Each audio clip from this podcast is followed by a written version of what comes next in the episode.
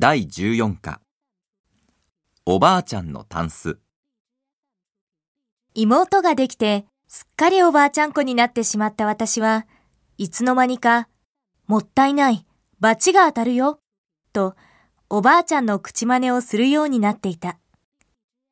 二人目の妹ができてからは、もうすっかりお姉さん気取りで、もったいない、罰が当たるよ、と、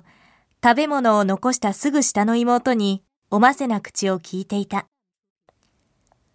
お母さん、これもったいないから、と言って、お中元やお歳暮が開けられた後の紐や包装紙をおばあちゃんのところへ持って行ったりもした。祖母は、無駄にすると罰が当たるからね、と言いながら、それを丁寧にタンスにしまい込んだ。おばあちゃんの、と呼び習わした古いタンスの前に座って、祖母はタンスの話をすることがあった。どこで生産されたか、どれほど厳選された素晴らしい材質であるか、そして施された巧みな細工がいかに精魂込めた職人の技であるかということ。まるで自分が熟練したプロのタンス職人ででもあるかのように話した。この道にかけては、誰にも引けは取らぬという職人の誇りと、少しでも長く使ってもらいたいという心意気が、タンスを通して祖母に語りかけ、愛着を持たせた。これは、お父さんが子供の頃いたずらしてナイフでつけた傷、と折に触れ、タンスにまつわるエピソードを語ってくれたりもした。いい機会だから、この際処分したら？引っ越しを前に父が遠慮がちに口に出したことがある。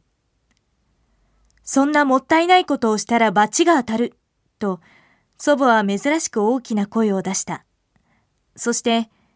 これは私がお嫁に来るときに持ってきたもので、と幼かった私に繰り返し聞かせたタンス物語が始まる。ね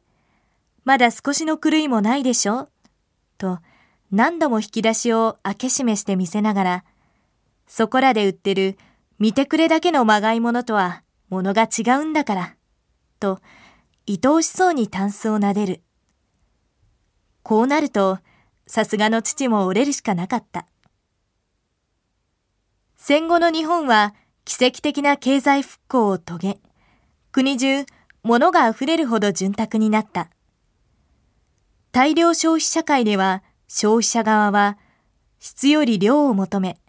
昔ながらの手作りの良さには目を向けようとしなかった。生産者側もそれに応えるため、安価で見栄えの良いものを大量に生産してきた。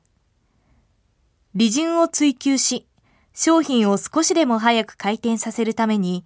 量産制度の開発に力を注いだ。一つ一つの工程に手間をかけ、丹念に物を作り上げていく伝統的な職人の技は、コストがかかりすぎ、生産性の向上につながらないため、量産体制からは取り残されていった。大量生産で生み出された商品は、量産体制に乗せるために確一化され、製造されたものであり、長年にわたって磨き抜かれた職人の技を駆使して作り出されたものとは比べるべくもない。本物とは程遠い見かけ倒しの代物ばかりである。おばあちゃんのタンスと愛着を込めて呼び、大切に扱う家具など、今の時代特別に注文でもしない限り到底手に入らない。商品の確一化が進むにつれて、作る方、使う方、双方の愛情も薄れ、物が語りかけることもなければ、物を前に何かを語り継ぐということもない。大量に生産されたまがいものは、不要になったり使えなくなったが最後、粗大ゴミとしていとも簡単に捨てられてしまう。大量消費、確一化社会は、大量廃棄に痛みを感じることのない使い捨て社会のプロセスでもあった。我々は食生活においても、このまがいもの大量消費社会のしわ寄せをまともに受けている。養殖やハウス栽培の技術、あるいは冷凍技術の著しい進歩のおかげで、スーパーに行けばいつでも、どんなものでも安い値段で手に入る。ファミリーレストランでは日本どころか世界中の料理を楽しむことができる。そして食べ物から季節感や地方食が消えた。出始めたスイカを前に、もう夏だな、と季節を思い、届いた山菜を口に、雪深い生産地を語ることもない。